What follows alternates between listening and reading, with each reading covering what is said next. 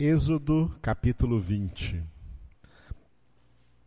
Abra sua Bíblia no livro, segundo livro, segundo livro do Antigo Testamento, livro do Êxodo, e nós vamos ler o capítulo 20, no qual estão registrados os dez mandamentos que foram escritos nas duas tábuas de pedra Êxodo, capítulo de número 20. Amém? Glória a Deus. Vamos ler juntos? Então falou Deus todas estas palavras: Eu sou o Senhor, teu Deus, que te tirei da terra do Egito, da casa da servidão. Não terás outros deuses diante de mim.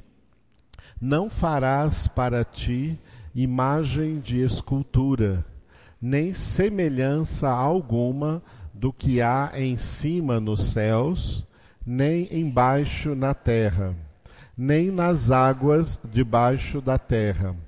Não as adorarás, nem lhes darás culto, porque eu sou o Senhor teu Deus Deus zeloso, que visito a iniquidade dos pais nos filhos, até a terceira e quarta geração daqueles que me aborrecem, e faço misericórdia até mil gerações daqueles que me amam e guardam os meus mandamentos.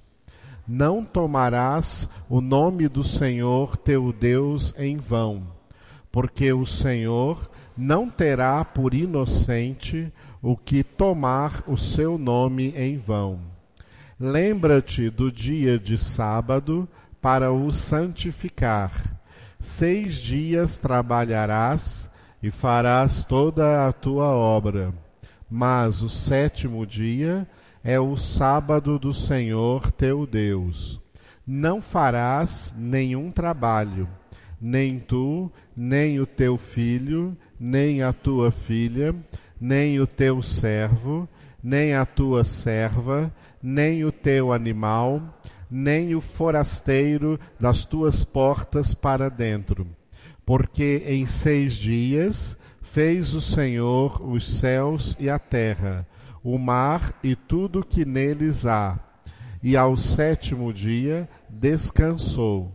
Por isso, o Senhor abençoou o dia de sábado e o santificou. Honra teu pai e tua mãe, para que se prolonguem os teus dias na terra que o Senhor teu Deus te dá. Não matarás, não adulterarás, não furtarás, não dirás falso testemunho contra o teu próximo não cobiçarás a casa do teu próximo, não cobiçarás a mulher do teu próximo, nem o seu servo, nem a sua serva, nem o seu boi, nem o seu jumento, nem coisa alguma que pertença ao teu próximo. Todo o povo presenciou os trovões e os relâmpagos, e o clangor da trombeta, e o monte fumegante. Observando, se estremeceu e ficou de longe. Disseram a Moisés: Fala-nos tu, e te ouviremos. Porém, não fale Deus conosco, para que não morramos. Respondeu Moisés ao povo: Não temais, Deus veio para vos provar e para que o seu temor esteja diante de vós, a fim de que não pequeis. O povo estava de longe em pé. Moisés, porém, se chegou à nuvem escura onde Deus estava. Então disse o Senhor a Moisés: Assim dirás aos filhos de Israel: Vistes que dos céus eu vos falei. Não fareis deuses de prata ao lado de mim, nem deuses de ouro farei para vós outros. Um altar de terra me farás, e sobre ele sacrificarás os teus holocaustos, as tuas ofertas pacíficas, as tuas ovelhas e os teus bois, em todo lugar onde eu fizer celebrar a memória do meu nome, virei a ti e te abençoarei. Se me levantares um altar de pedras, não o farás de pedras lavradas, pois se sobre ele manejares a tua ferramenta, profaná-lo-ás. Nem subirás por degrau ao meu altar, para que a tua nudez não seja ali exposta. Oremos ao Senhor essa noite pela nossa aula, todos juntos.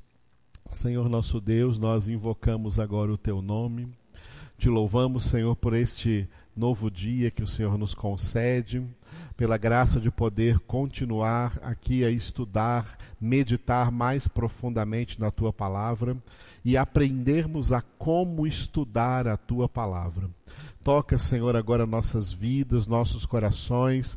Abre, Senhor, nossas mentes, para que nós tenhamos compreensão de todas as coisas e que nós possamos verdadeiramente, Senhor, entender o propósito pelo qual o Senhor nos reúne nesse lugar, para o louvor da tua glória. Nós te louvamos, ó Deus, glorificamos o teu nome, Pai e pedimos a tua bênção sobre todos quantos aqui estão presentes, sobre todos quantos ainda vão chegar e por todos quantos estão chamados pelo Senhor para compor esta classe, Senhor, que vai aprender de maneira minuciosa a lidar com a tua palavra. E pedimos, Senhor, que todos sejam transformados em pessoas idôneas, fiéis e capazes de transmitir a outrem aquilo que aqui elas vão aprender. Que todos possam, que todos possam ser pessoas que vão se apresentar diante de ti, ó Deus, como obreiros que não têm de que se envergonhar e que manejam bem a palavra da verdade. É o que pedimos a Ti, Senhor, é o que estamos orando nesses dias, nesse ano, em nome de Jesus. Amém. Glória a Deus.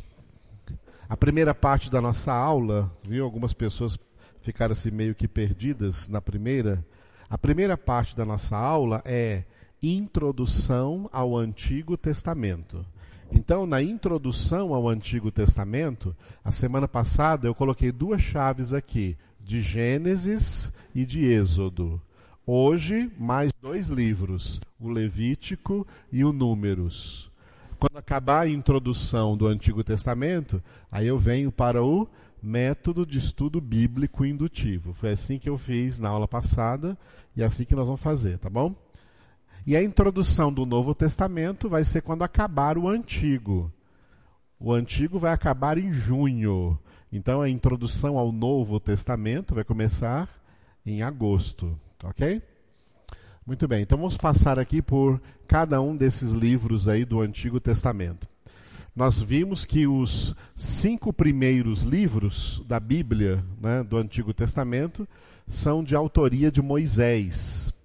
Esses livros são chamados, essa coletânea de livros é, se chama o Pentateuco, significa cinco. Penta vem de cinco em grego, são cinco livros. O primeiro, Gênesis, aonde a origem de tudo, a criação de todas as coisas, e também a origem de uma nação especial que Deus quis formar lá na, no, no tempo do Antigo Testamento, que é a nação de Israel. Porque Deus quis formar essa nação especial?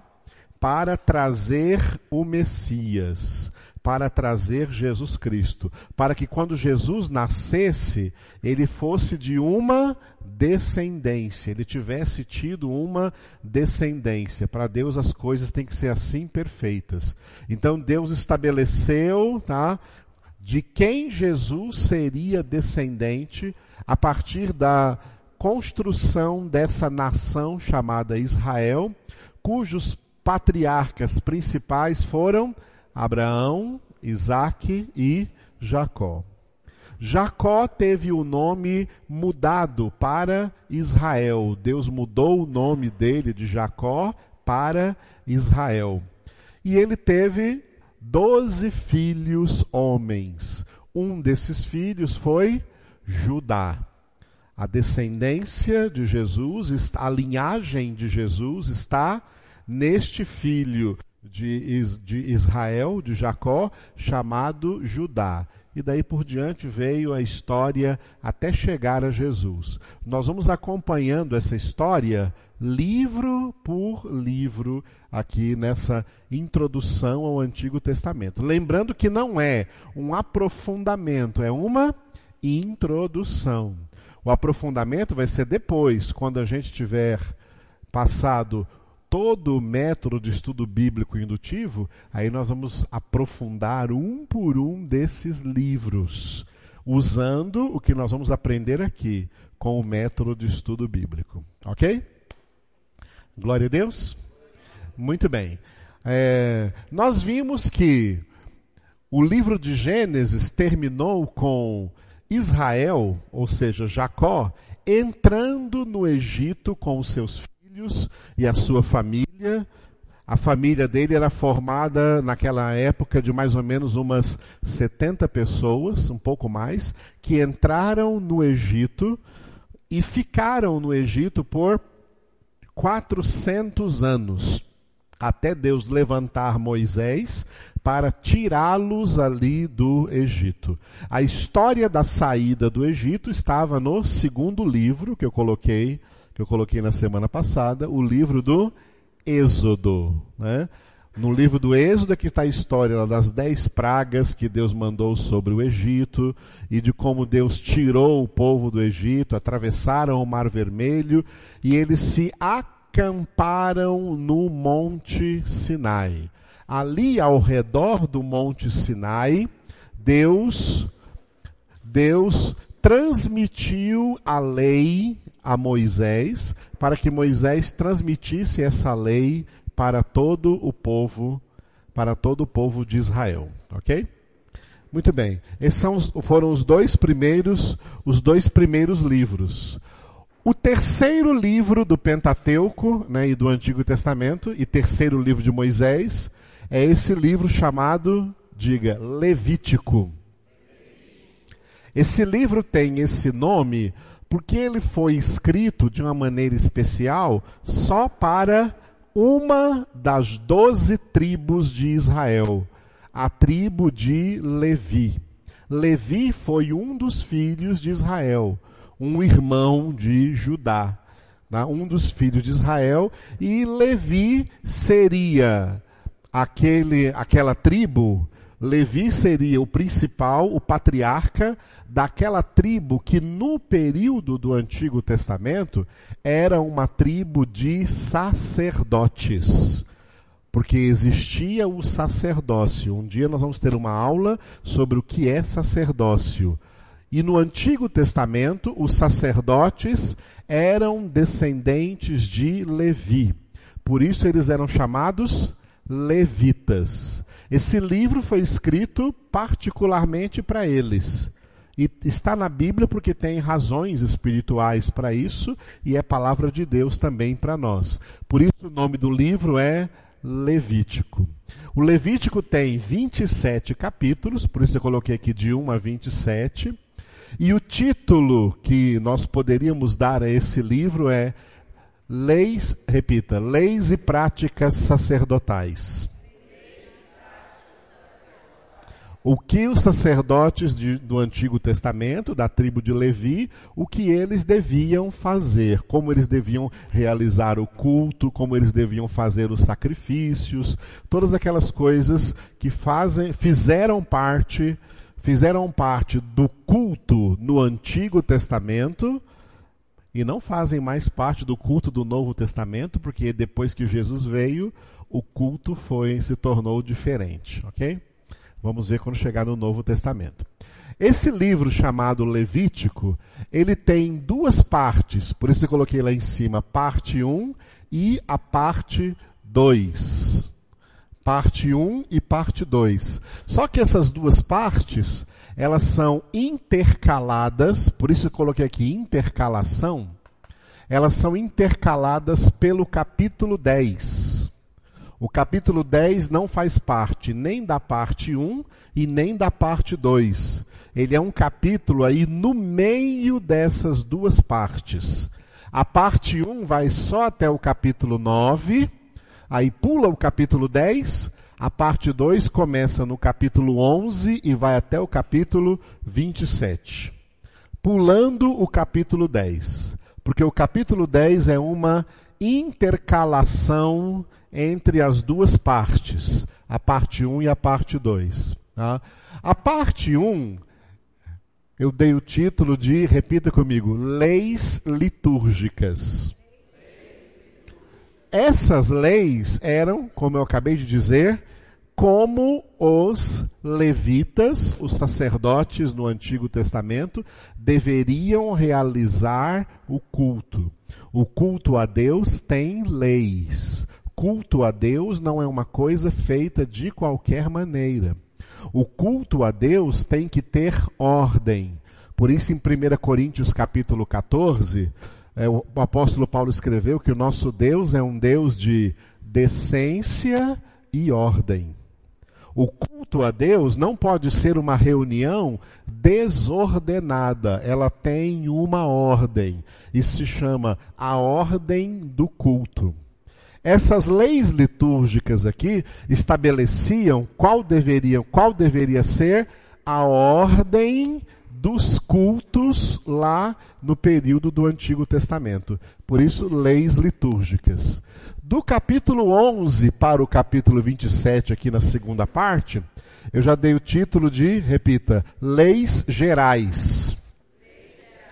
Essas leis gerais aqui não eram para os sacerdotes levitas, era para os levitas ensinarem para todo o povo como o povo deveria se comportar para poderem ser dignos de estar presentes no culto a Deus. Sabia que qualquer um não pode estar presente no culto a Deus? Tem que ser gente que sabe se comportar, tem que ser gente que sabe se conduzir na vida. Então essas leis gerais falavam de como o povo de Deus deve ser santo, de como o povo de Deus deve se comportar para poder participar dos cultos a Deus. Não é qualquer um que pode participar dos cultos a Deus. Culto a Deus não é um show onde qualquer um pode entrar.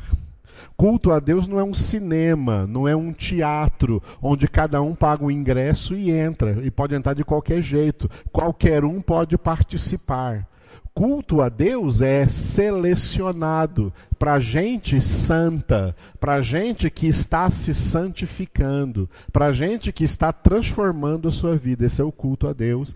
E isso faz parte, então, dessas leis gerais. Ok?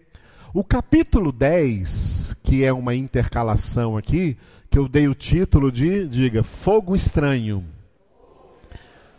Todos vocês sabem porque o, o capítulo 10 tem esse título? Vocês sabem, é porque os primeiros sacerdotes foram os filhos de Arão. Arão era o irmão de Moisés. Foi na época de Moisés que o sacerdócio levítico começou a funcionar. Tá? O primeiro sumo sacerdote, sumo sacerdote era o chefe dos sacerdotes. O primeiro sumo sacerdote era o irmão de Moisés, Arão. E Arão tinha filhos. Os seus filhos foram os primeiros sacerdotes. E o líder deles era o sumo sacerdote, que era o pai deles, que era o Arão. Dois desses filhos, dois dois filhos de Arão, chamados Nadab e Abiú.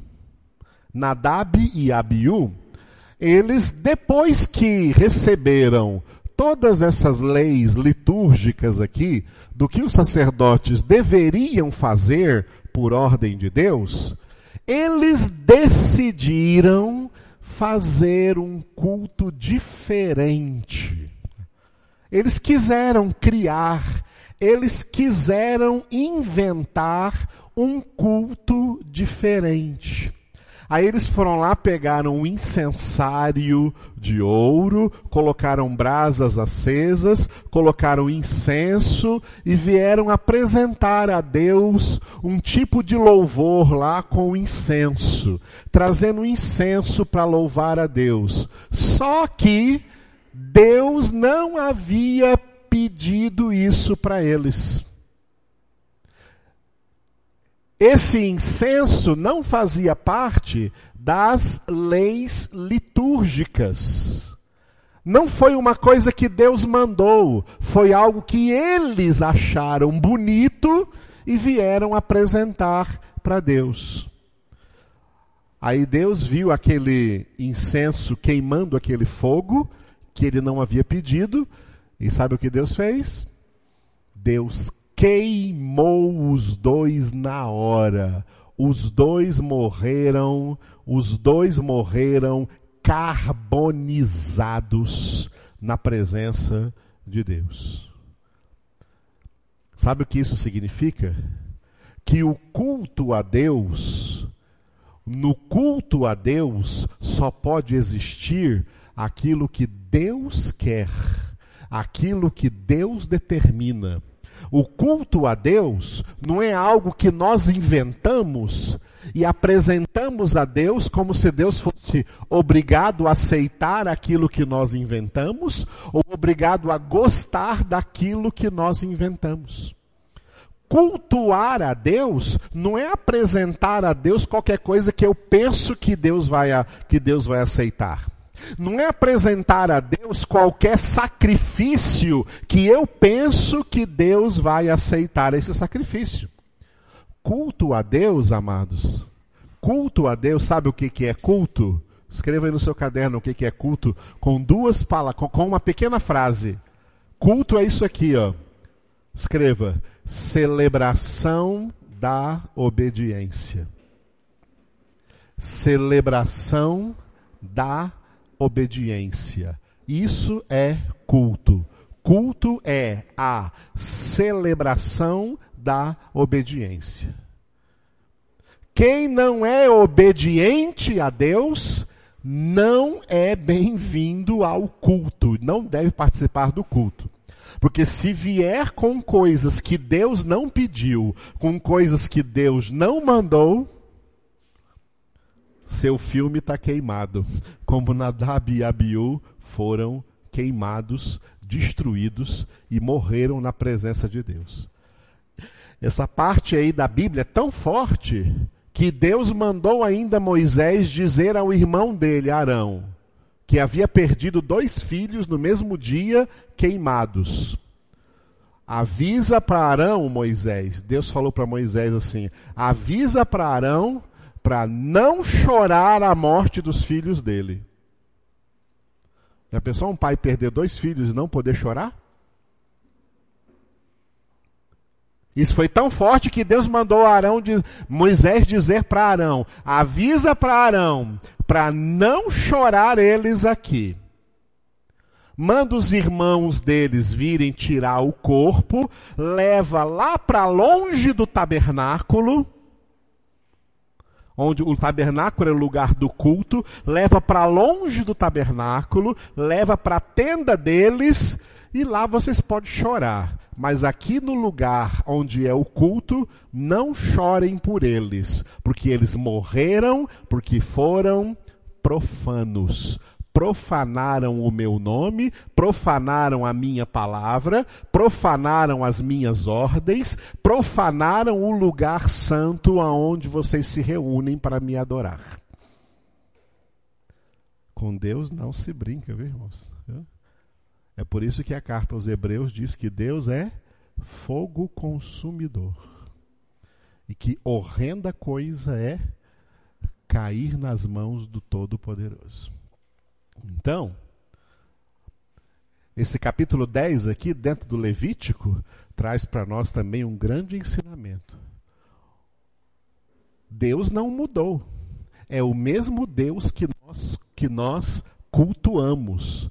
É o mesmo Deus na presença do qual nós nos reunimos. E que Jesus disse: onde dois ou três estiverem reunidos em meu nome, eu estou aí no meio deles. O culto a Deus hoje também não é um culto assim, onde cada um pode apresentar tudo que está inventando por aí. Hoje em dia as igrejas estão inventando um monte de coisa que Jesus não pediu.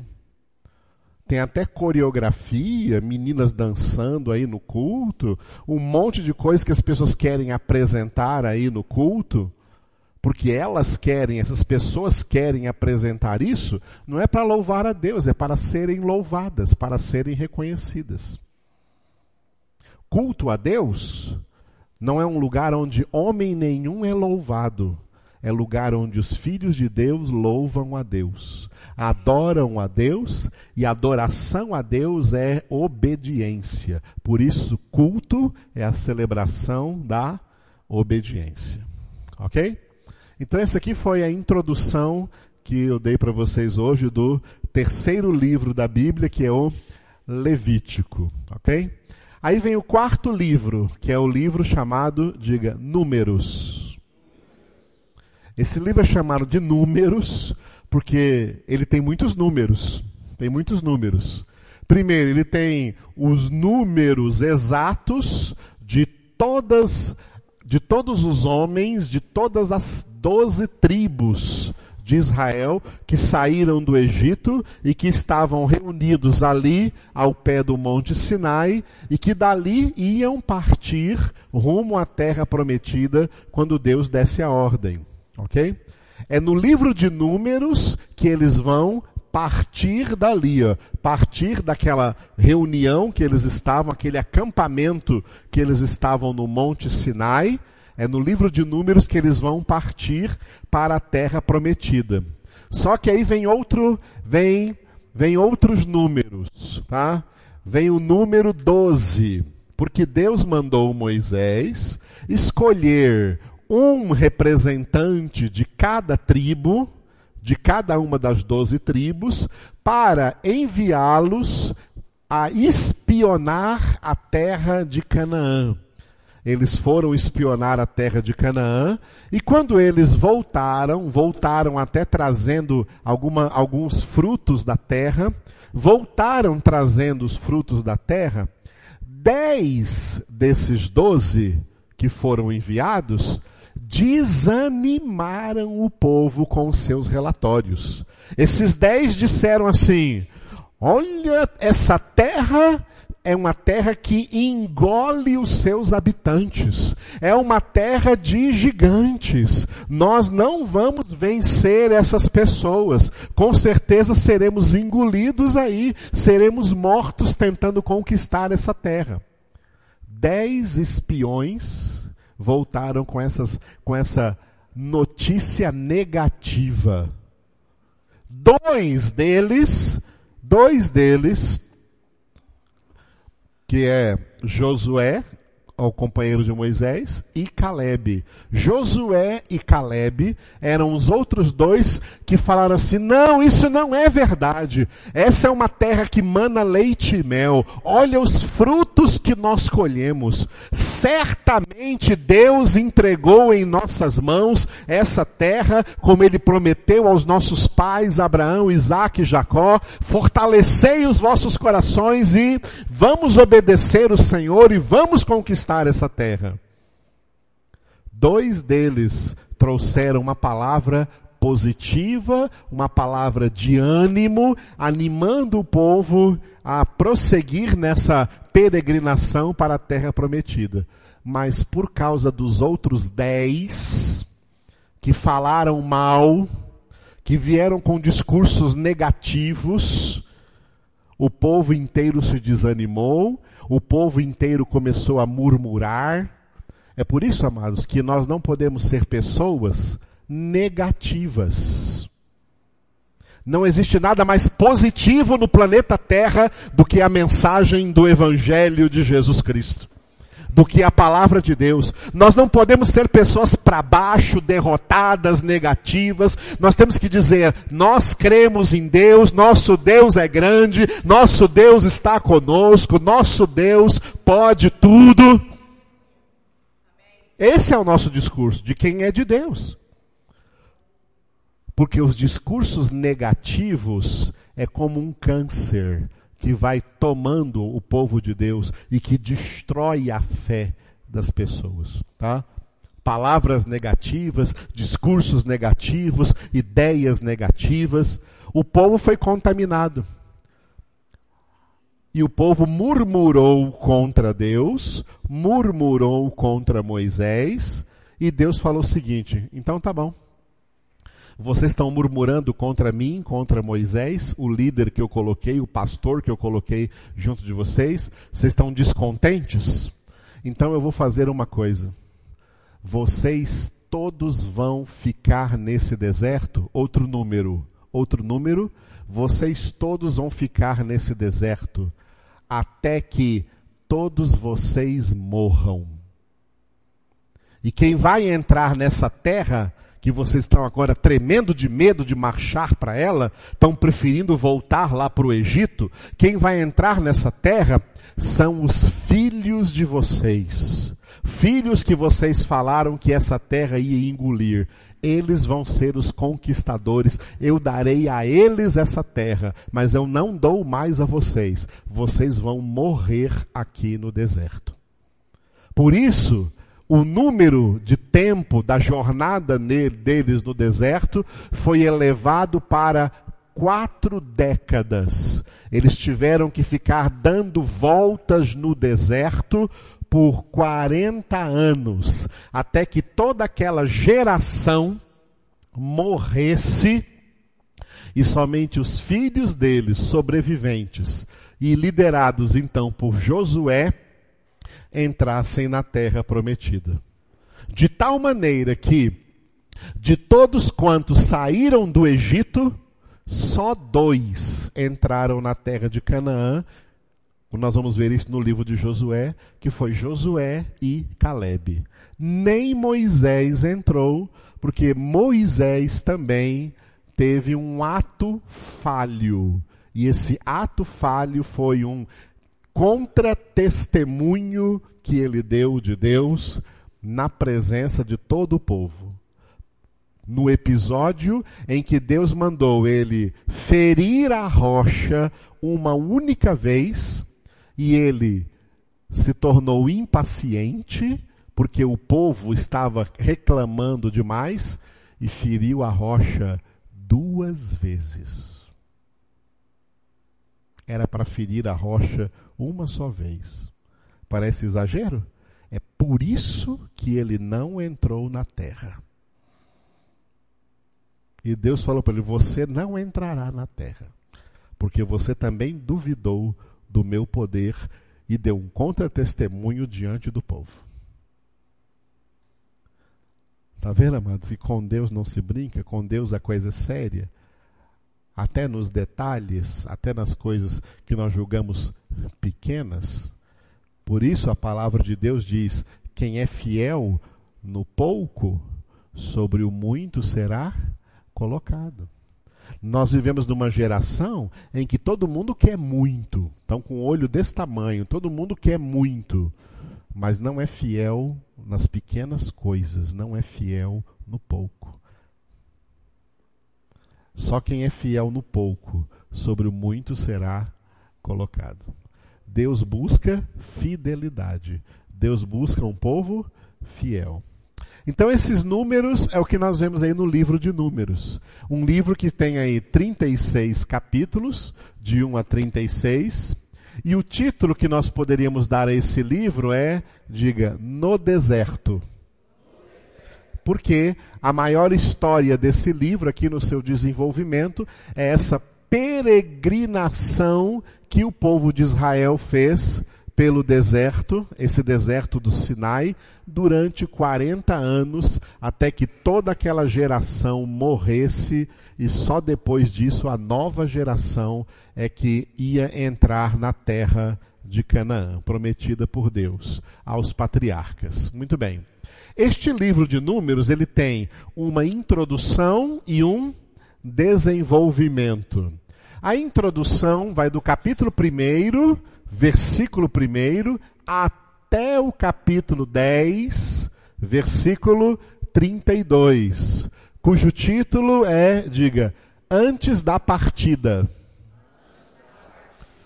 Antes da partida do, do Monte Sinai. Antes desse povo partir do Monte Sinai, todos os acontecimentos ali. A, a, a, a, lista de todos os membros de cada tribo, o que eles deviam fazer, aonde eles acampassem, como deveria ser a ordem do acampamento, em que lugar tal tribo deveria ficar, quando eles marchassem, em que ordem eles deviam marchar. Não era sair andando qualquer um de qualquer jeito. Tinha uma ordem a ser seguida. Tá vendo como Deus é um Deus de ordem? Tá? Tinha, em tudo tinha, tinha uma ordem a ser seguida, e essas ordens foram estabelecidas aqui, nesse texto aqui, da introdução de números antes da partida. No capítulo 10, versículo 33, eles levantam o acampamento do Monte Sinai. Para vocês terem ideia, depois que eles saíram do Egito, eles ficaram três anos acampados no monte, ao pé do Monte Sinai. Depois de três anos de acampamento, chega números 10, 33, eles levantam o acampamento, ok? Para viajar do Monte Sinai até as margens do Rio Jordão. Um lugar lá no, no, no lado oriental do Jordão, que não era na terra de Canaã, a terra de Canaã ficava no lado ocidental do Jordão.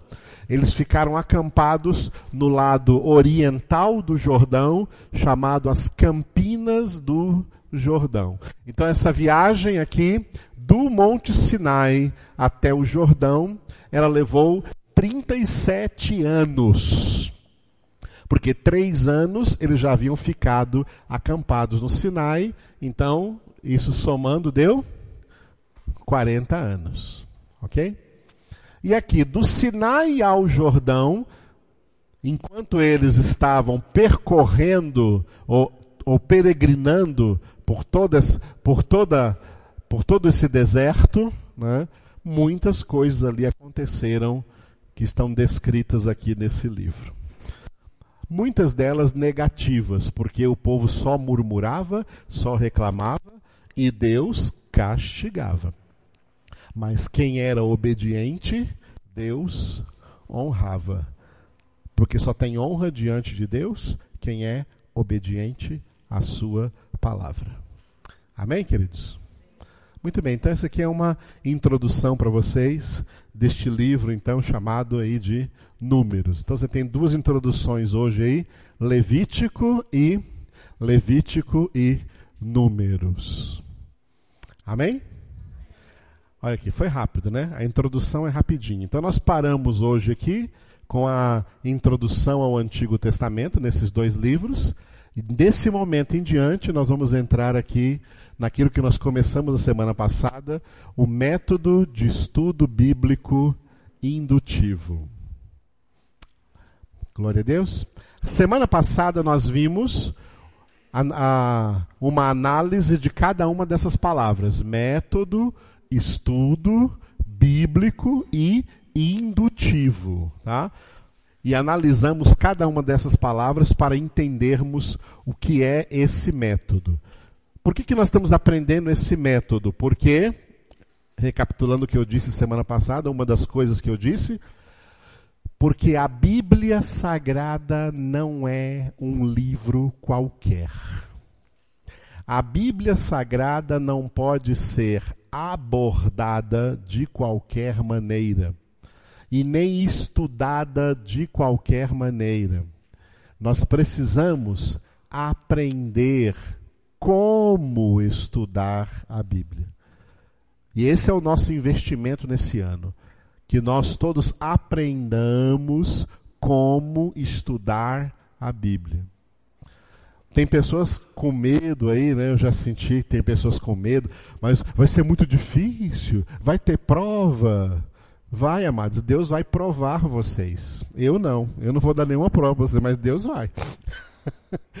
Né? As provas todas virão de Deus, pode ter certeza. Né? Preocupa de passar nas provas que Deus vai te dar. Além de se fortalecer nelas. Ok? A, a pessoa mais simples aqui, o jeito que eu vou ensinar, o jeito que eu vou ensinar o método, a pessoa mais simples que está aqui pode aprender. Tá? Eu vou ensinar de tal maneira que dá para todo mundo compreender. Todo mundo compreender e todo mundo aproveitar colocando em prática, porque nós vamos fazer muitas práticas de como estudar. Esse método aqui é um método para você estudar na sua casa. É o modo como na sua casa você vai estudar a Bíblia. O modo como na sua casa você vai estudar a palavra de Deus. Amém? Eu, eu, eu, trabalho com esse método, eu estudo por esse método desde 1998. Foi o ano que eu aprendi esse método. Quando eu aprendi esse método, eu o, o pratico então todos os dias. Hoje mesmo eu pratiquei ele na epístola de Tiago. Hoje era o dia de eu estudar a epístola de Tiago e eu pratiquei ele na epístola de Tiago. E tudo que a gente vai fazendo vai ficando anotado. Eu tenho tudo aqui no, no meu, no meu notebook aqui para dar sempre continuidade de onde eu parei. Tá? Então, o método é com esse método que você vai aprender a estudar um por um dos 66 livros da Bíblia. Ok? Esse método, ele é composto por apenas cinco passos, tá? Não são assim aquela coisa fala assim, 200 passos para você aprender a estudar a Bíblia. Né? São cinco, uma mão, cinco passos, cinco passos para você aprender a estudar, a estudar a Bíblia, viu? Até os menores que estão aqui, né? Tem, né, tem, tem, tem uns menininhos que estão aqui, podem aprender muito bem, viu? Até esses dois menininhos aí, que são muito inteligentes, que eu sei. Né? Os meninos que a Glaucia sempre traz, sobrinhos da Glaucia. Né? Todos podem aprender muito bem isso aí em nome de Jesus. Então, são cinco passos para aprender. Eu já coloquei aqui de antemão os passos, mas nós vamos explicar cada um deles. Então, repitam comigo os passos: oração observação, interpretação, avaliação, aplicação. Só vocês.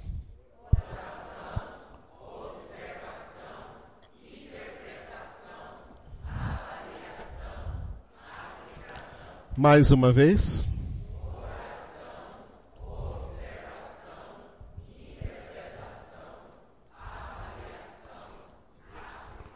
Só mulheres.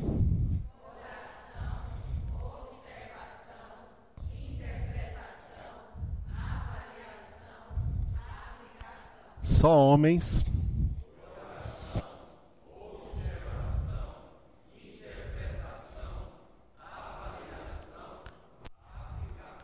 A última vez, todos mais uma vez.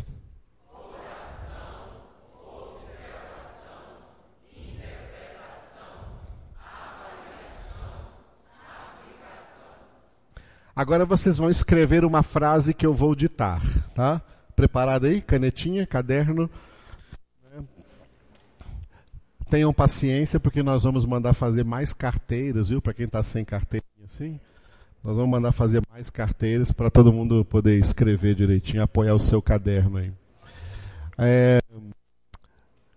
Escreva essa frase que eu vou ditar para vocês. Escreva assim, ó.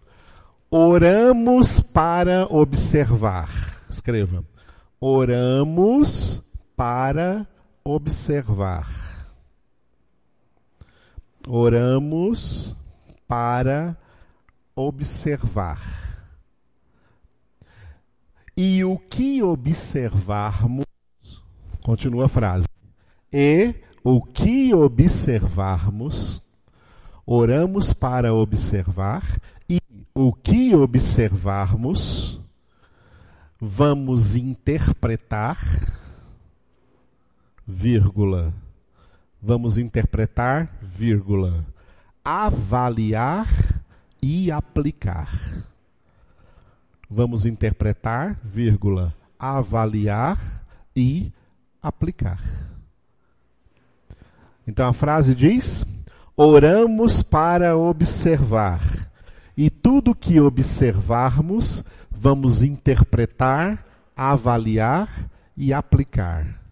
Escreveram? Escreveram? Então repitam a frase.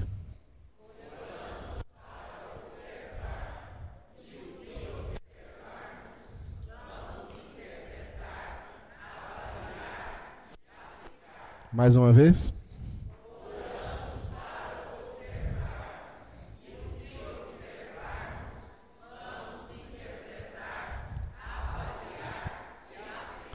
Mulheres.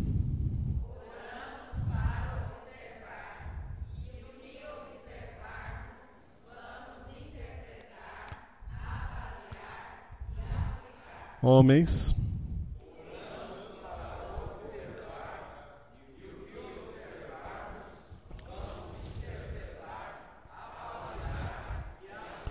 A última vez, todos.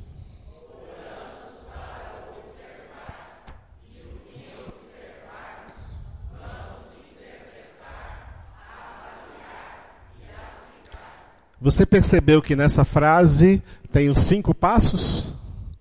Percebeu? Então olha aqui, ó. Oramos para observar. E tudo que observarmos, vamos interpretar, avaliar e aplicar.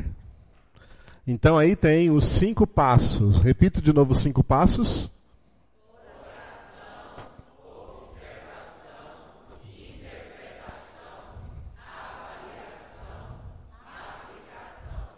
Glória a Deus. Olha o que tem acontecido no contexto de igrejas, no contexto dos crentes, tem acontecido isso aqui. Oram errado, não observam nada da Bíblia, porque estão ocupados observando a vida alheia, interpretam rapidamente, sem pensar direito, não avaliam o que interpretam e aplicam rapidamente na vida dos outros e não na sua própria. É isso que tem acontecido. Ouviu, amado? Por isso que as igrejas evangélicas estão em crise espiritual. Não tem mais palavra, não abordam a palavra. Para abordar a palavra de Deus, nós temos que ter a prática destes cinco passos o tempo todo na nossa leitura e meditação da, da palavra de Deus. Ok? Vamos passar rapidamente por cada um deles, porque nós vamos passar bem devagar por cada um. Mas hoje vamos passar mais rápido. A partir da semana que vem, vamos bem mais lento em cada um desses passos para entendermos tudo o que cada um deles significa. O primeiro passo é a, diga, oração. Amados, é, estudar a Bíblia Sagrada não é um ato meramente intelectual. Para pessoas que estão aplicando aí só a sua inteligência natural ou a sua o seu intelecto natural. Não, não. Estudar a Bíblia Sagrada é algo, acima de tudo, espiritual. somente homens espirituais terão sucesso em estudar a Bíblia. Homens naturais e homens carnais uh -uh, não terão sucesso em estudar a Bíblia. Esses três tipos de homens, Paulo os definiu na primeira carta aos Coríntios. Abra aí na sua Bíblia, primeira carta de Paulo aos Coríntios, tá? Primeira carta de Paulo aos Coríntios, capítulo 2. Primeira carta de Paulo aos Coríntios, capítulo 2. Eu quero que você encontre aí o versículo 14. 1 Coríntios 2,14. Primeira carta de Paulo aos Coríntios, capítulo 2, versículo 14. Você vai ver como nesse versículo Paulo define quem é o homem natural, tá? O homem natural. Vamos ler aqui. Eu leio e depois vocês repetem. Ora, o homem natural não aceita as coisas do Espírito de Deus, porque lhes são loucura, e não pode entendê-las, porque elas se discernem espiritualmente. Repitam.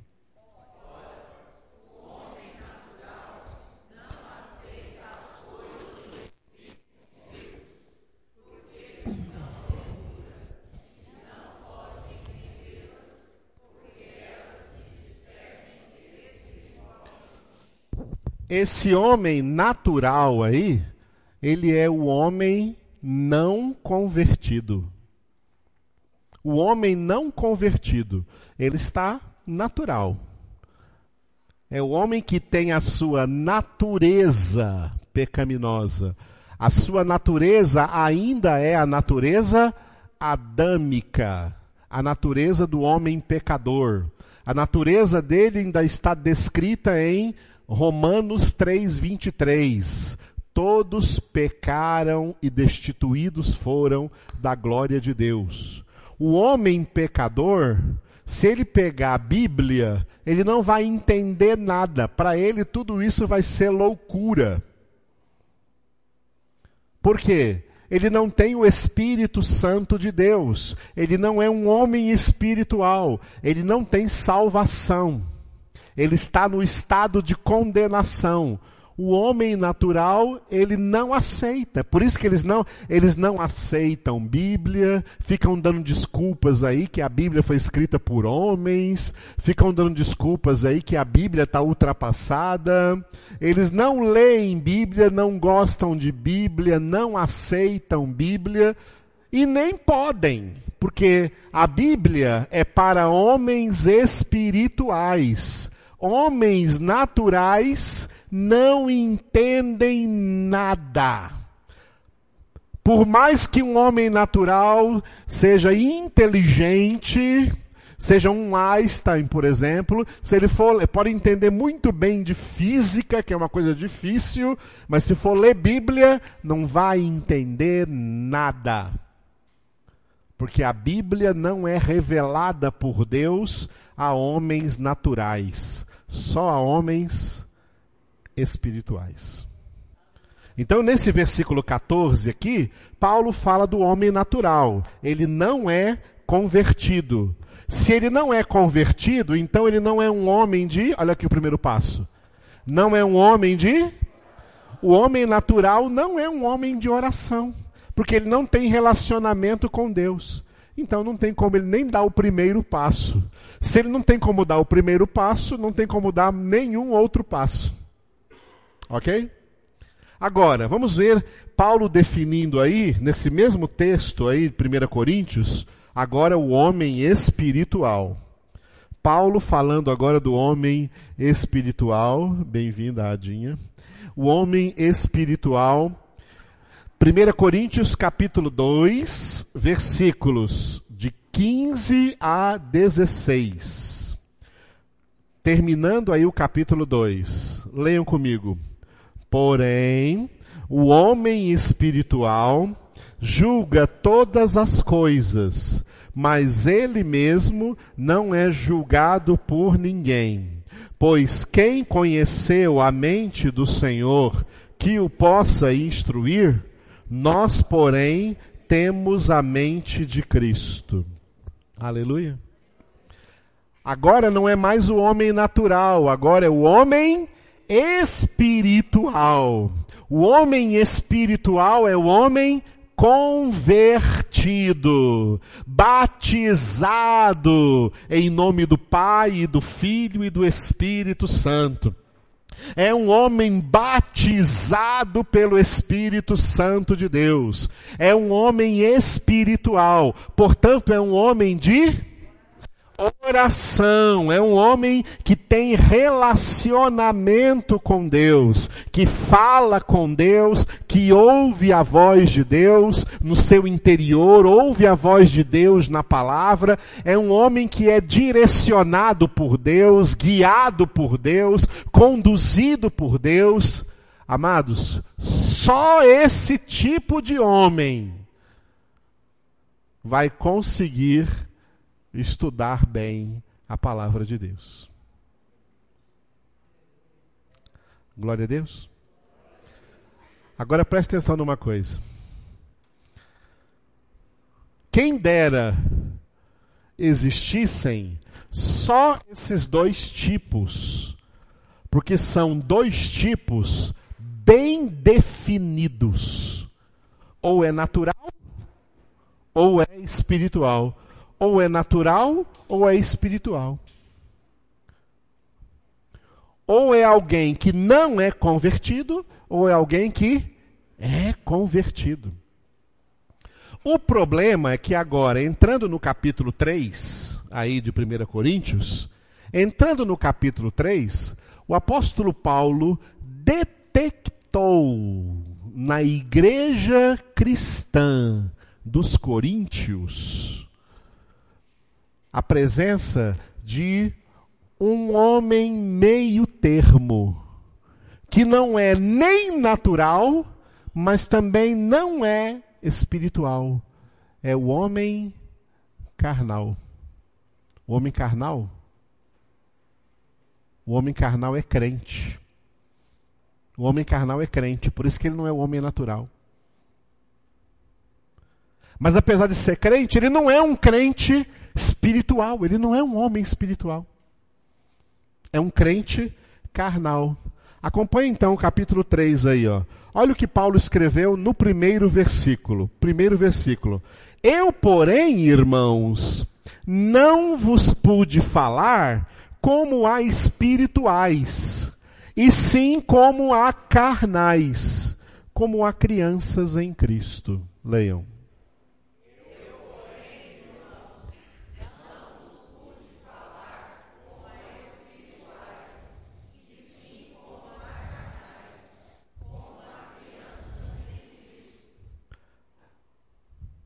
Eu não pude falar a vocês como se vocês fossem homens espirituais. Paulo está escrevendo aos coríntios, dizendo para eles: Olha, eu queria escrever para vocês uma carta, sabendo que eu estou escrevendo uma carta agora para homens espirituais. Mas, infelizmente, pelo que eu estou sabendo aí como a igreja anda, Infelizmente, eu estou observando que vocês não são homens espirituais, vocês são homens carnais. E ele chama esse homens, esses homens carnais de criancinhas em Cristo, crianças em Cristo. Crianças em que sentido? No sentido de imaturidade espiritual. Vocês não cresceram. Vocês conheceram Cristo, vocês creram em Cristo, mas vocês não estão crescendo em Cristo. Vocês não estão tendo as suas vidas espirituais desenvolvidas em Cristo. Vocês começaram bem, vocês começaram pela fé, começaram pelo Espírito, começaram pela palavra, começaram bem a vida cristã, mas pararam nesse começo. Vocês pararam nesse começo e não estão desenvolvendo mais nada, não estão crescendo mais. Aonde vocês começaram, pá, vocês pararam.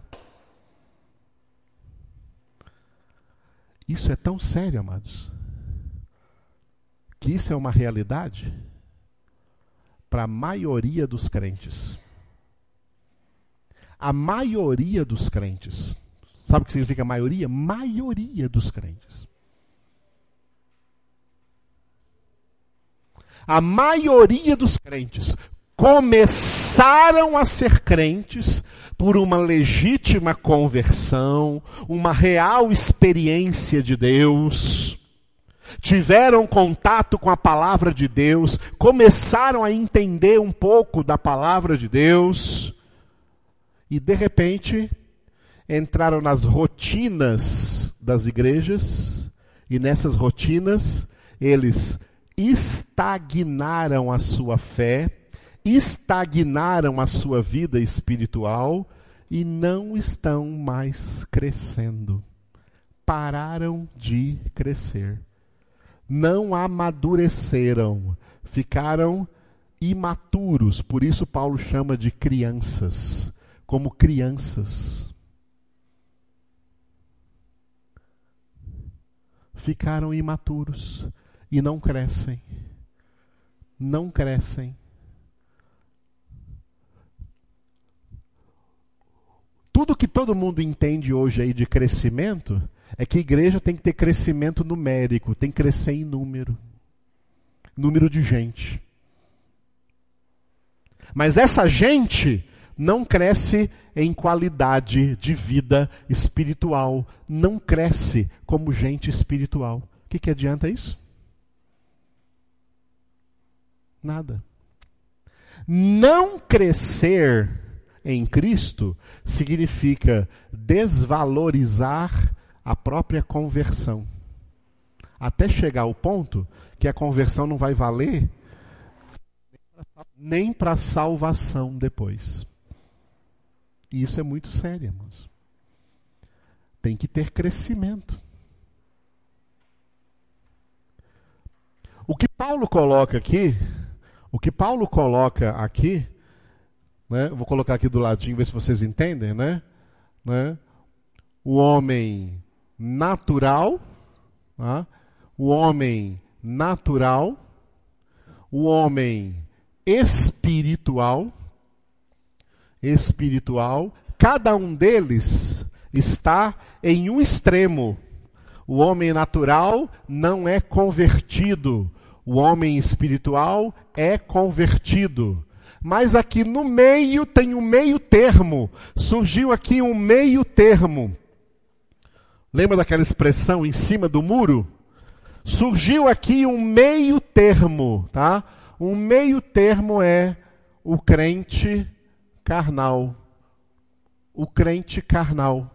O homem carnal está aí no meio termo.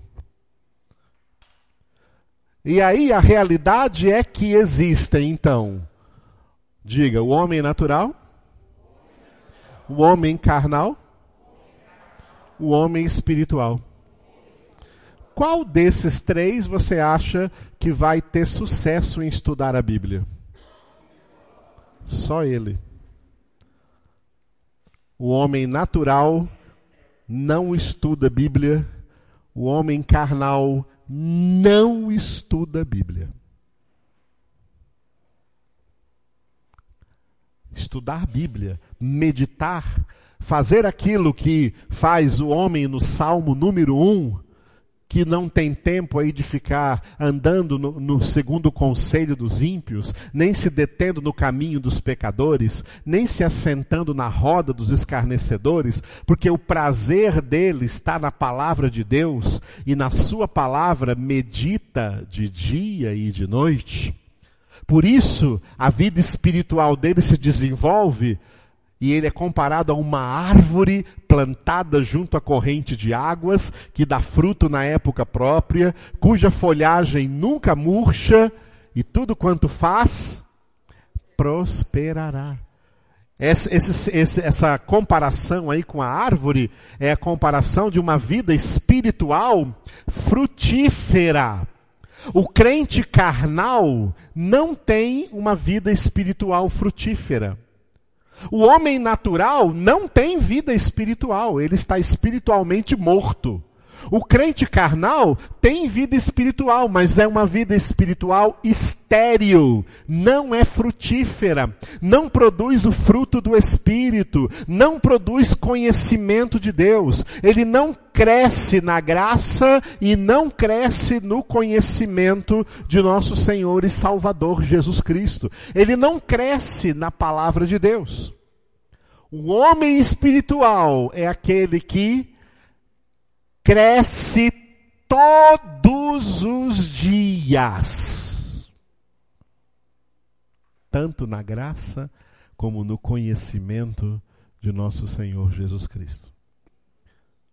Por isso, como homem do Salmo número 1, ele medita na palavra do Senhor uma vez por mês?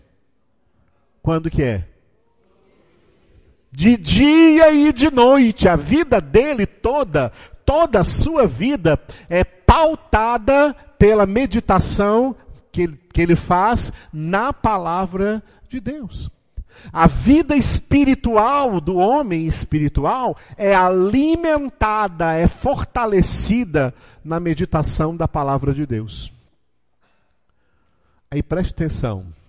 Quando Jesus escreveu não escreveu, mandou escrever, né? Ele mandou João, mandou o apóstolo João escrever o Apocalipse e enviar para as sete igrejas da Ásia Menor. Abrem Apocalipse capítulo 3 e vejam em Apocalipse capítulo 3 o que Jesus mandou dizer para uma igreja chamada Laodiceia. O que Jesus mandou dizer para a igreja de Laodiceia. Apocalipse, capítulo 3, versículos 15 e 16. Apocalipse, capítulo 3, versículos 15 e 16. Olha o que Jesus disse para essa igreja, vamos ler juntos. Conheço as tuas obras, que nem és frio nem quente. Quem dera fosses frio ou quente. Assim, porque és morno e nem és quente nem frio, estou a ponto de vomitar-te da minha boca. Olha o que Jesus coloca aí, amados.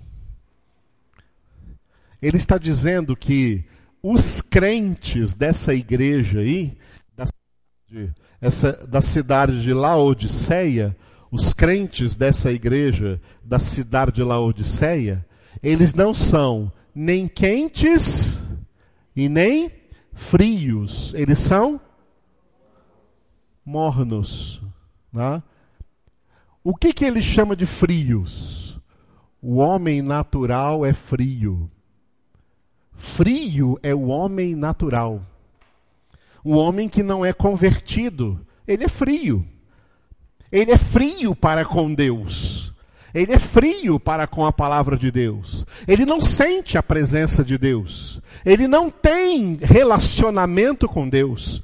Ele não ora. Por isso que as coisas de Deus para ele são loucura. Ele não as aceita. Ele não aceita, ele nunca vai conseguir estudar a Bíblia, porque ele é frio. Se ele é o frio, quem é o quente? O homem espiritual é que Jesus chama aí de quente. O quente é o homem espiritual. Ele é o oposto, diametralmente oposto ao homem natural. Ele é quente porque ele foi alcançado pela graça, foi convertido pelo poder de Deus, o Espírito de Deus habita nele. Ele é um homem de oração, ou uma mulher de oração, ou um jovem de oração, ou um adolescente de oração, ou uma criança de oração. Hoje em dia eu não estou vendo mais muitas crianças de oração. Eu já tive época que eu via crianças de oração. Já tive época de chegar na igreja e ter criança ajoelhada orando ao Senhor. Hoje as crianças só querem fazer bagunça. Eu já vi crianças de oração. Crianças de oração. Porque Deus faz homens espirituais de todas as idades. João Batista já se transformou num homem espiritual quando estava ainda no ventre materno. Quando houve o encontro das barrigas de Maria grávida de Jesus e Isabel grávida de João Batista, Jesus, na barriga de Maria, batizou João Batista com o Espírito Santo na barriga da mãe dele, e João Batista ficou cheio do Espírito Santo, e a mãe dele, a mãe dele também ficou cheia do Espírito Santo.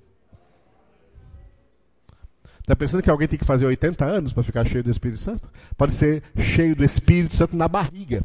Por isso, uma criança pode ser cheia do Espírito Santo, um adolescente pode ser cheio do Espírito Santo, um jovem pode ser cheio do Espírito Santo. Adultos têm a obrigação de serem cheios do Espírito Santo. Se forem homens espirituais, aí eles vão ser quente. O que Jesus disse para os cristãos de Laodiceia? Vocês não são nem frios. Vocês são o quê? O que, que é o morno? É o crente carnal. O crente carnal, aquele mesmo que Paulo detectou lá na igreja dos Coríntios e que Paulo escreveu no capítulo 3. Eu não vos pude falar como a espirituais, e sim como a carnais, como a crianças em Cristo. Ou seja, né, Paulo foi até bonzinho na comparação. Jesus foi mais duro. Jesus disse: Olha, vocês não são nem frios e nem quentes, vocês são mornos. E como vocês são mornos, eu, Jesus, ó, não aceito isso. Por isso eu estou a ponto de vomitá-los da minha boca. O que significa essa expressão? Lançá-los fora do meu corpo. O vômito não é lançar fora do corpo? Eu estou a ponto de lançar vocês fora do meu corpo. Porque eu não quero o meu corpo, o meu corpo é a minha igreja. E eu não quero a minha igreja morna. Ou a minha igreja é quente, ou eu não a aceito. Ou meus discípulos são quentes, ou não são meus discípulos. Eu não aceito. Não é o homem que aceita Cristo, não, é Jesus quem aceita ou rejeita. Jesus aceita o quente e Jesus rejeita o morno. Por isso ele fala assim: ó, quem dera fosses frio ou quente, porque é uma posição decidida, uma posição definida. O frio é frio. Ele tem lá as razões dele porque ele é frio. O quente é quente, esse me conhece. Agora o morno tem que razão? Nenhuma. O morno eu vou vomitar da minha boca. Eu não quero crente morno. Eu quero crente quente. Glória a Deus. O quente é espiritual. O frio é natural, o morno é carnal. Olha porque Paulo chamou o morno de carnal, voltando para 1 Coríntios, volta agora para 1 Coríntios capítulo 3, onde nós paramos agora há pouco. Volta para 1 Coríntios capítulo 3, logo depois do primeiro versículo, né? No primeiro versículo foi o que nós lemos, né? Eu, porém, irmãos, não vos pude falar como a espirituais, e sim como a carnais, como a crianças em Cristo. Olha o 2 agora. Leite vos dei a beber, não vos dei alimento sólido, porque ainda não podíeis suportá-lo, nem ainda agora o podeis, porque ainda sois carnais. Leiam o 2, bem forte.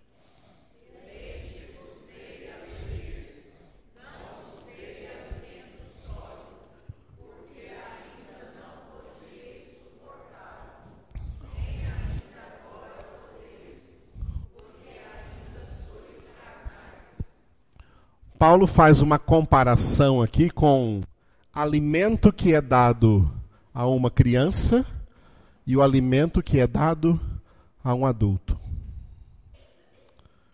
A criança se alimenta do leite. Então, Paulo fala: leite vos dei a beber. O adulto se alimenta de alimento sólido. Tá? Aí Paulo diz: ó, eu não pude dar para vocês um alimento sólido. E nem agora ainda posso. Quer dizer, passado já anos aí, quando Paulo escreveu a primeira carta aos Coríntios, ó, tinha anos que ele tinha ido lá. Paulo foi lá em Corinto na sua segunda viagem. Você pode ver lá em Atos capítulo 18. Paulo foi em Corinto na segunda viagem missionária dele. Muitos anos depois, ele escreve essa carta. Olha, depois de todos esses anos, eu queria escrever para vocês uma carta para homens espirituais, mas pelo que eu estou ouvindo aí de vocês, as notícias que eu estou recebendo aí dessa igreja, eu vou ter que. Eu não posso dar para vocês uma coisa que eu ia falar para homens espirituais, que é alimento sólido. Eu tenho ainda ainda falar com vocês sobre leitinho espiritual, porque vocês ainda sois carnais. Dá para sentir a atmosfera de a atmosfera de decepção que Paulo tem? Paulo está escrevendo essa carta aqui, ó, decepcionado. Passado o tempo aí, vocês já deviam ser espirituais, já deviam ter crescido, mas ainda estão aí na infantilidade espiritual, na imaturidade espiritual. O que aconteceu com vocês? Vocês são carnais. E amados, isso é um sintoma terrível que acontece Parece que em todo lugar e em todo tempo onde existe cristianismo, onde existe igreja. Vou citar outro caso.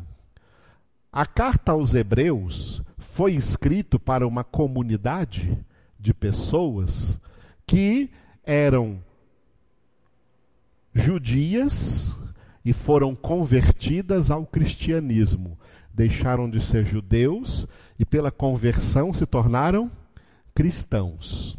Aí o autor da carta aos Hebreus, inspirado também pelo Espírito Santo, por isso essa carta é palavra de Deus, quis escrever para eles algo sobre uma doutrina muito profunda, um alimento muito sólido, que era o sacerdócio de Jesus Cristo superior ao antigo sacerdócio dos levitas. Aí, quando ele estava escrevendo a carta, de repente ele sentiu que estava falando assim coisas muito profundas e que as pessoas daquela igreja não iam entender porque elas ainda eram imaturas. Pega aí em Hebreus capítulo 5 agora para você ver. Hebreus, carta aos Hebreus, cujo autor é desconhecido. Carta aos Hebreus, capítulo 5. Carta aos Hebreus, capítulo 5, versículo 11. Hebreus 5, 11. Encontraram? A esse respeito, temos muitas coisas que dizer e difíceis de explicar, porquanto vos tendes tornado tardios em ouvir. Repitam.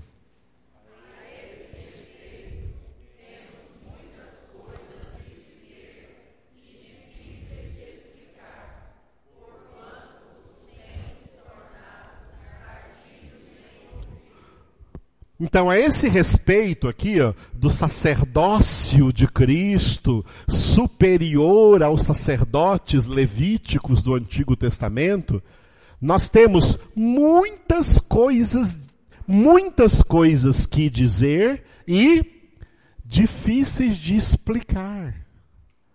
Amados, não só acerca de um tema bíblico, mas isso aqui vale para todos os temas bíblicos, para todas as doutrinas bíblicas.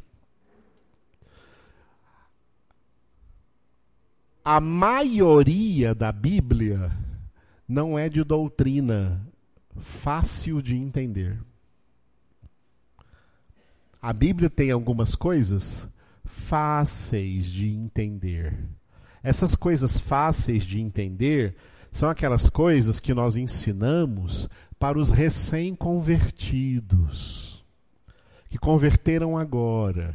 Os recém-convertidos, eles têm que aprender primeiro as coisas fáceis da Bíblia. Mas depois que passar essa fase de recém-convertido, eles têm que crescer.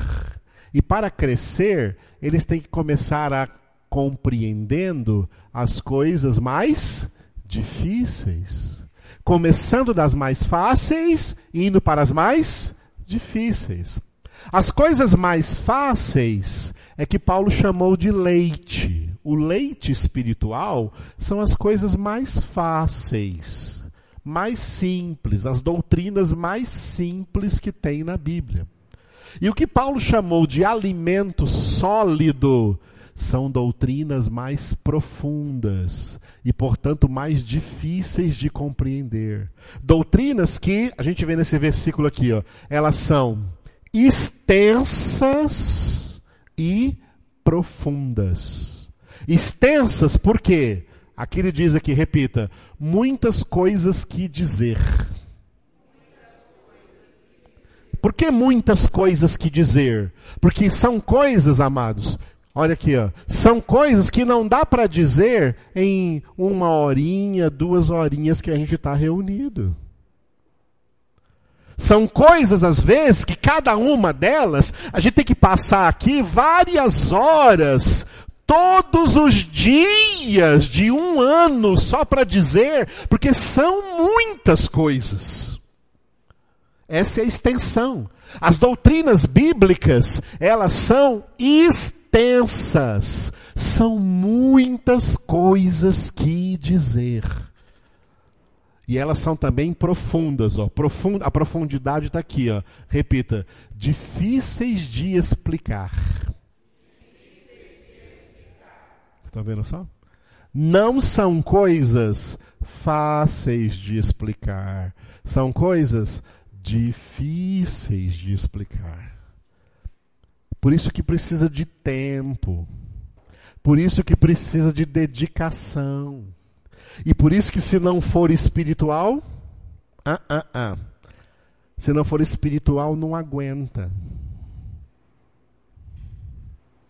Não é que alguém não aguenta porque nunca foi bom na escola. Não.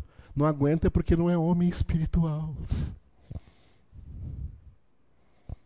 Não é porque alguém não aguenta, porque tem dificuldade de leitura, porque tem dificuldade de escrita. Não, não é por nada disso, não é porque não é homem espiritual. O homem espiritual pode ser analfabeto. Quando eu falo disso, eu lembro de uma irmãzinha da nossa igreja que já está no paraíso, que graças a Deus ela acompanhou a gente né, até a morte dela aí com cento e poucos anos, a irmã Maria. lá de perto de casa. Estava lá no princípio com a nossa igreja, lá na 24, né? Ela estava conosco, a irmã Maria. E ela ficou conosco os últimos anos da sua vida, analfabeta, analfabeta, mas o Espírito Santo de Deus revelava para ela toda a palavra, ela entendia tanto da palavra, que ela pegava esses pastores que tem aí pela televisão e falava, falava para mim e para Elaine, pastore, ela me chamava de pastore, pastore, né? e chamava a Elaine de pastor, pastora, esses homens não estão pregando errado, não? Parece que o que eles estão pregando não está certo. Sabe por quê? Era uma mulher espiritual, sem leitura, sem formação, analfabeta, mas cheia do Espírito Santo de Deus a pessoa espiritual, não importa a idade, não importa grau de formação intelectual, ou, de, ou não importa o QI, se ela for uma pessoa espiritual, o Espírito de Deus está revelando para ela essa profundidade das Escrituras, essa profundidade da palavra de Deus. Aleluia, amados. É isso que requer aqui. O método de estudo bíblico vai ser muito difícil para quem não é espiritual. Mas para quem é espiritual, vai ser um instrumento assim que vai levar para um crescimento espiritual, um desenvolvimento espiritual muito profundo em Cristo Jesus.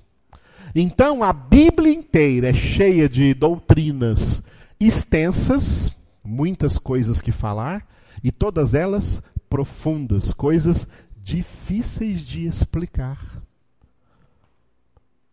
Difíceis de explicar. E aí a gente, a gente vem, por exemplo, no culto, né?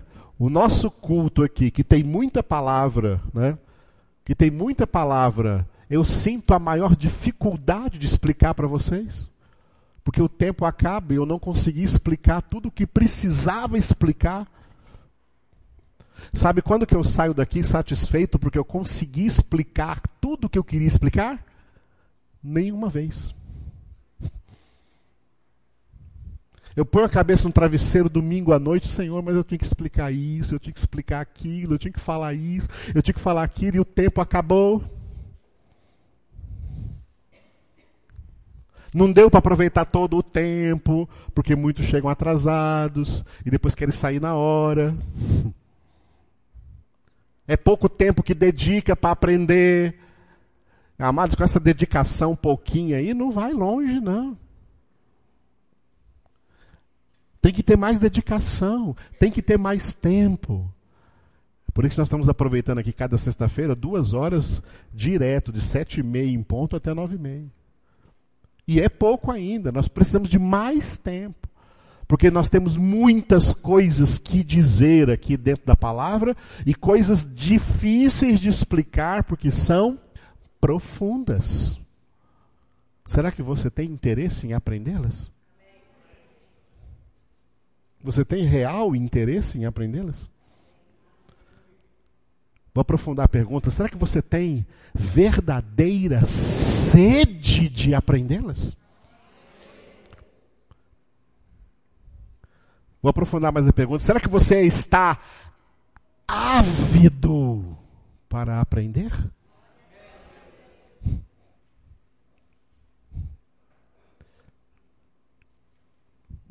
Porque essas são qualidades do homem espiritual. O homem carnal, o crente carnal, ele não tem sede da palavra. Ele não tem fome da palavra. Ele não tem avidez. Ele vive muito bem com a sua caixinha de promessa. A única palavra que ele tem é aquela que ele diz, ah, tá, essa é palavra para mim hoje. Não lê Bíblia em casa, não medita na palavra. Mas quer dar sua opinião, acha que a opinião dele é muito importante. Fica, vive aí no WhatsApp, Facebook, dando suas opiniões descabeceadas. Sem, sem conhecimento, sem interpretação, sem conhecer as coisas, mas olha, Bíblia é um assunto tão terrível que quem não entende nada acha que pode dar pitaco. E vive falando por aí. De medicina fala o médico, porque ele estudou isso. De direito fala o advogado, porque ele entendeu, ele estudou isso. De engenharia fala o engenheiro, porque ele estudou isso. Eu não vou dar pitaco em nada disso, porque eu não estudei. Agora, a Bíblia, ninguém estuda, mas todo mundo quer dar uma, uma opinião. Eu acho o seguinte: o meu modo de pensar, que vá as favas com o seu modo de pensar. O que, que o seu modo de pensar interessa? O que interessa é a verdade. E Jesus disse: Conhecereis a verdade, e a verdade vos libertará. Não podemos falar do que não conhecemos. Temos que falar do que conhecemos. Aquilo pelo qual nós oramos, e essa oração nos levou a observar bem, e essa observação nos levou a interpretar corretamente, e essa interpretação foi avaliada para ver se ela é assim mesmo. E a partir dessa avaliação, então isso pode ser aplicado primeiro na minha vida, na minha conduta, para depois disso, eu aprovado na minha conduta, eu começar a falar para alguém, ó oh, irmãos, a palavra de Deus, eu tenho entendido que significa isso, isso e aquilo. Antes disso, pode falar alguma coisa? Cala a boca. E aprenda a por isso Jesus disse muitas vezes: quem tem ouvido, ouvidos para ouvir, ouça. A fé vem pelo? Sete vezes em Apocalipse, capítulos 2 e 3, quem tem ouvidos, ouça o que o Espírito diz às igrejas. Primeiro aprenda, para depois falar. Quando Paulo disse assim, ó, como pregarão se não forem enviados? Porque para ser enviado tem que ser preparado. Para ir pregar tem que saber o que, tem que ter o conteúdo. O pregador não é o que prega porque tem que pregar. O pregador é o que prega porque tem o que pregar. Ele tem o correto conteúdo, porque ele observou isso. A oração dele, a vida espiritual dele o levou a observar isso na palavra, a interpretar corretamente, a avaliar corretamente. Ele aplicou em sua vida em primeiro lugar, e depois de aplicar em sua vida em primeiro lugar, ele passa a ter autoridade espiritual para aplicar na vida de outras pessoas. Estão entendendo o porquê dos cinco passos? A palavra de Deus é muito extensa. Agora continua aí em Hebreus capítulo 5 e veja o que o escritor dessa carta disse para eles aí depois do versículo 11. Olha só. O versículo 11, então, ele disse: ó, A esse respeito, temos muitas coisas que dizer e difíceis de explicar, porquanto vos tendes tornado tardios em ouvir. Agora leiam comigo aí do 12 até o 14. Leiam comigo. Pois, com efeito, quando devíeis ser mestres, atendendo ao tempo decorrido, tendes novamente necessidade de alguém que vos ensine de novo quais são os princípios elementares dos oráculos de Deus. Assim vos tornastes como necessitados de leite e não de alimento sólido. Ora, todo aquele que se alimenta de leite é inexperiente na palavra da justiça, porque é criança. Mas o alimento sólido é para os adultos, para aqueles que pela prática têm as suas faculdades exercitadas para discernir não somente o bem, mas também o mal. Que riqueza de texto que nós temos aqui. A mesma coisa que Paulo, a mesma reclamação que Paulo teve acerca dos coríntios, o autor dos Hebreus teve aqui também para essas pessoas para quem ele estava escrevendo. Olha o que ele diz aí, nós lemos no versículo 12, olha. Pois com efeito, quando devíeis ser mestres, atendendo ao tempo decorrido, o que, que significa isso? Olha, pelo tempo que vocês têm de crentes, vocês já deviam ser mestres em Bíblia. Por que não são? Porque perderam todo esse tempo com, com coisas que não edificam. Perderam tempo. Os crentes estão perdendo tempo. Perde tempo demais com música, perde tempo demais com campanha, perde tempo demais com coisa que não edifica. E Bíblia, ó, nada de Bíblia, nada de palavra, nada de conhecimento. Perde tempo demais correndo atrás de milagre, milagre disso, milagre daquilo. Ah, mas não precisa correr atrás de milagre, não. Nosso Deus é um Deus de milagres, ele faz a hora que ele quiser.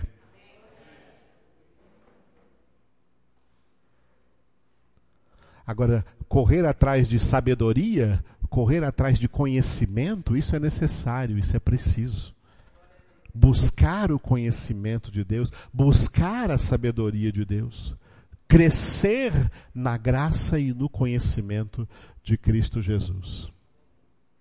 Então, a mesma reclamação de Paulo é a reclamação do autor aos Hebreus, e é a mesma coisa, amados, que nós experimentamos também hoje em dia na realidade de todas as igrejas evangélicas. Nós estamos começando aqui o nosso seminário, vocês fazem parte aqui da primeira classe, né? Mas eu dou aula, por exemplo, no, em um seminário, em um seminário desde 2002. Desde 2002 que eu dou aula no seminário. E eu pego turmas novas todos os anos. Turmas novas que vêm pessoas de várias igrejas, vêm inclusive pastores, e quando eles começam a, a ouvir as, as, as aulas, eles falam assim: A gente não sabia nada disso.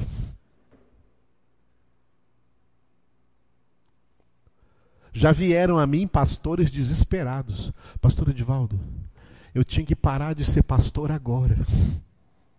Eu não posso continuar sendo pastor, eu não, eu não sei nada. Eu achava que sabia, mas pegando uma aula só, só de pegar uma aula, eu vi que eu não sei nada.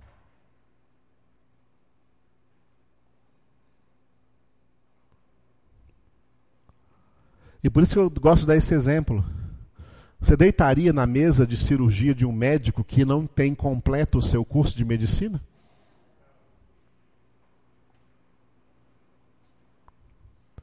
Se você tem uma causa na justiça, você quer um advogado que seja bem formado, que entenda disso? Se você vai construir algum prédio, você quer um engenheiro que, que entenda bem disso? Um arquiteto formado nisso? Claro. Se o seu carro quebra, você quer um mecânico que entenda muito bem disso? Claro. Porque para as coisas físicas e para as coisas materiais, nós queremos alguém que entenda. Agora, para as coisas espirituais, para as coisas espirituais pode ser de qualquer maneira? Quais são mais importantes, as físicas, materiais ou espirituais? As coisas físicas e materiais fazem parte desse tempo. Mas as coisas espirituais são as que nos transportam para a eternidade. São as coisas mais sérias com as quais nós tratamos. E o homem carnal não enxerga isso, não acha isso sério. Só o homem espiritual tem sua visão espiritual aberta pelo Espírito de Deus para entender a seriedade disso que nós estamos tratando aqui. Glória a Deus. Então, queridos, olha só. O homem espiritual, o homem espiritual, ele tem relacionamento com Deus. E relacionamento, todo relacionamento, ou ele é progressivo, ou ele acaba. Você sabe disso? Até mesmo para os casais, o relacionamento conjugal. Todo relacionamento, ou ele é progressivo, ou esse relacionamento evolui, ou esse relacionamento é fadado ao fracasso e a acabar. O principal dos nossos relacionamentos é o nosso relacionamento vertical, é o nosso relacionamento com Deus. Porque os nossos relacionamentos com o próximo são relacionamentos horizontais. E os relacionamentos horizontais dependem do relacionamento vertical. O nosso relacionamento com Deus é que demanda os outros relacionamentos. Quem tem um bom relacionamento com Deus vai também ter bons relacionamentos horizontais. A começar do próprio casamento, onde os dois são feitos por Deus uma só carne. Relacionamento vertical entre nós e Deus. Esse relacionamento, ele tem que desenvolver, ele tem que crescer, ele tem que progredir. Eu não posso ficar no mesmo relacionamento que eu tenho com Deus desde o dia da minha conversão. Da minha conversão eu fui eu fui colocado nesse relacionamento. Na minha conversão, esse relacionamento com Deus foi inaugurado. O, o recém-convertido é um estreante, ele está estreando, ele está começando no relacionamento dele com Deus. Ele tem que ficar nesse nível de relacionamento aí até o fim da sua vida? Não, ele tem que crescer, ele tem que desenvolver, ele tem que amadurecer esse relacionamento. Porque se ele não amadurecer, relacionamentos que não amadurecem, eles acabam. Eles ficam estagnados e a tendência deles é terminar, parar. É por isso que tem muita gente que já teve relacionamento com Deus e hoje não tem mais. Está desviado, é o que a gente chama de desviado por aí afora. É o mesmo, é o mesmo fator do divórcio, porque alguém começou a ter um relacionamento conjugal e mas não desenvolveu esse relacionamento, porque só tinha gente egoísta dos dois lados. E aí o que aconteceu? Acabou, tem que separar, porque o relacionamento acabou. Relacionamento é algo que ou é desenvolvido ou ele vai fatalmente acabar. Até o relacionamento com Deus. Agora, entre nós e Deus, a pergunta que eu faço é: entre nós e Deus, qual dos dois, nós ou Deus, precisamos desenvolver esse relacionamento? Deus não precisa, porque Deus já é perfeito. Deus já se relaciona conosco de maneira perfeita. Mas nós nos relacionamos com Deus ainda de maneira imperfeita. Nós somos imperfeitos na oração, o que nos torna imperfeitos na observação da Bíblia, o que nos torna imperfeitos na interpretação o que nos torna imperfeitos na avaliação e nos torna imperfeitos na aplicação. Olha como nós somos imperfeitos na oração. Abra Romanos 8. Romanos 8, Paulo vai dizer como somos imperfeitos na oração. Todos. Somos imperfeitos na oração. Romanos capítulo 8. Romanos capítulo 8, versículo 26. Romanos 8, 26. Também o Espírito, semelhantemente, nos assiste em nossa fraqueza, porque não sabemos orar como convém. Mas o mesmo Espírito intercede por nós sobremaneira com gemidos inexprimíveis. Repitam.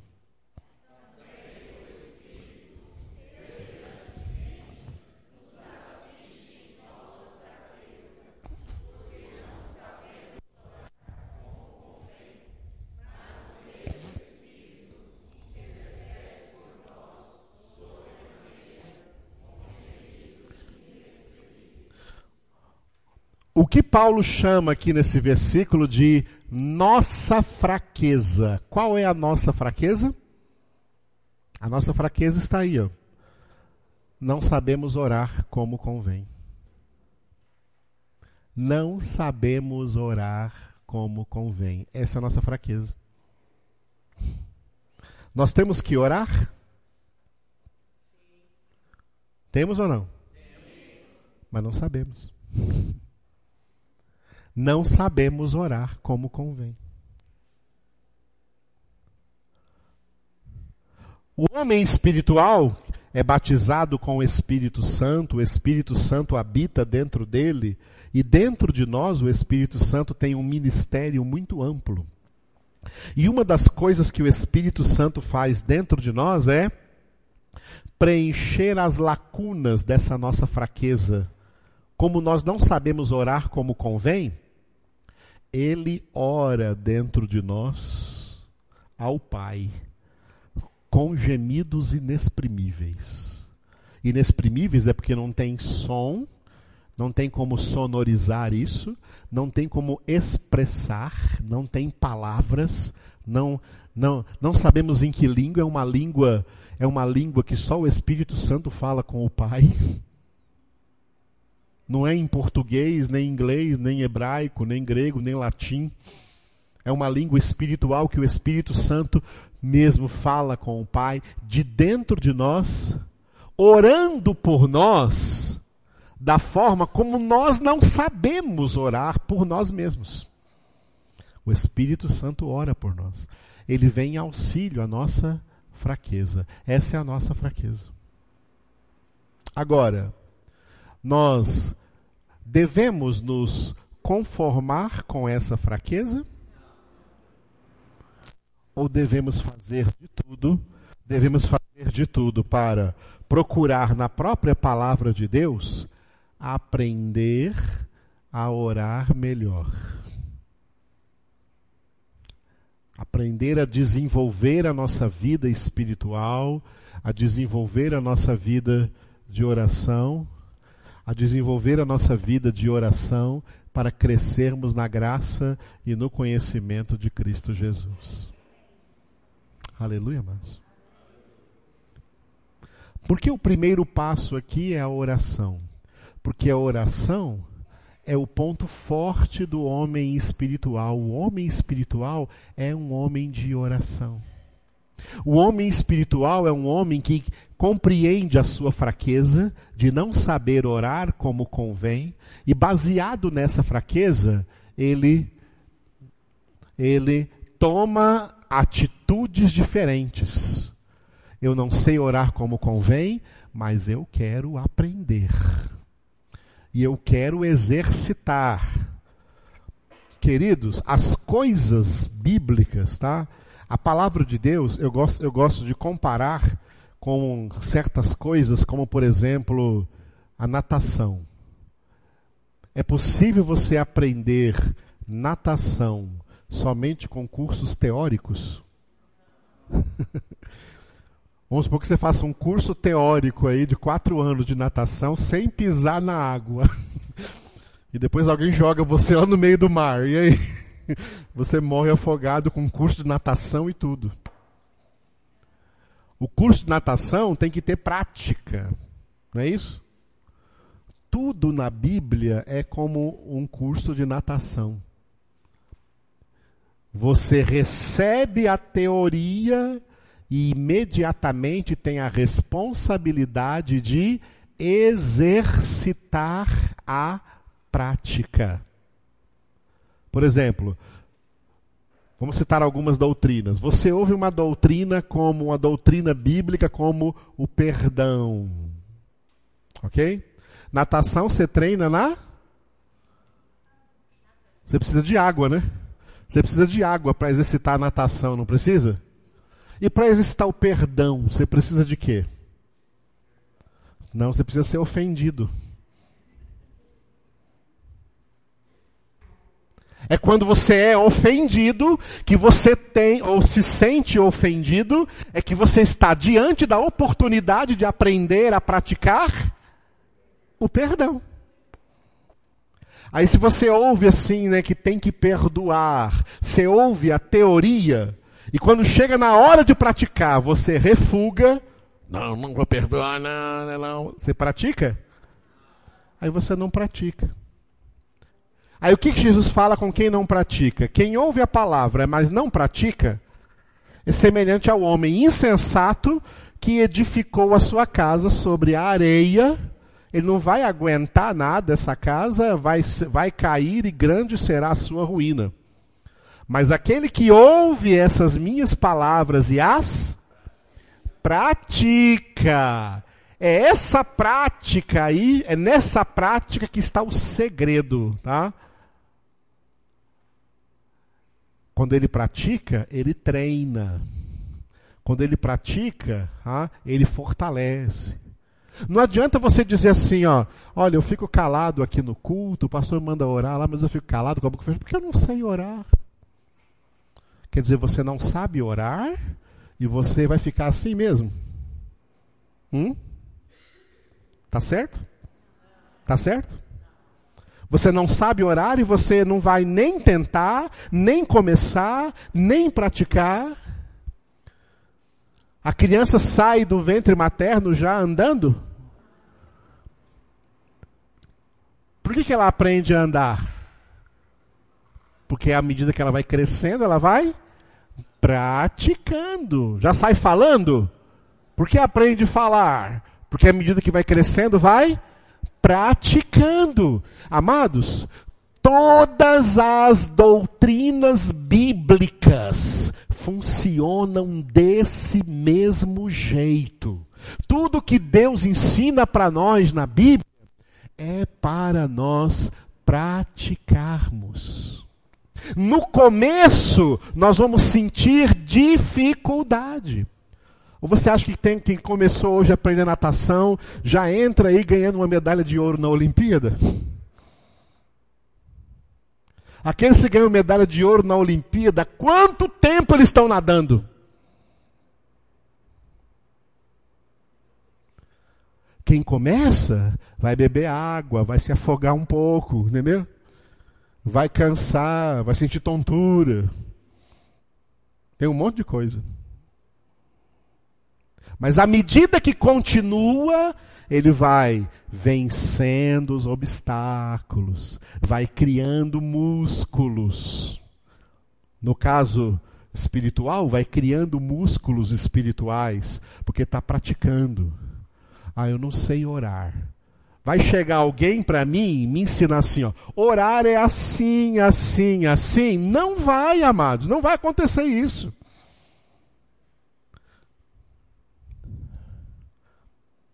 Ah, eu quero nadar, mas estou com medo, não sei o que fazer. Vai chegar alguém fala, é assim, ó. Agora vai. É na água que você aprende. Ah, não sei orar. Então começa. Começa.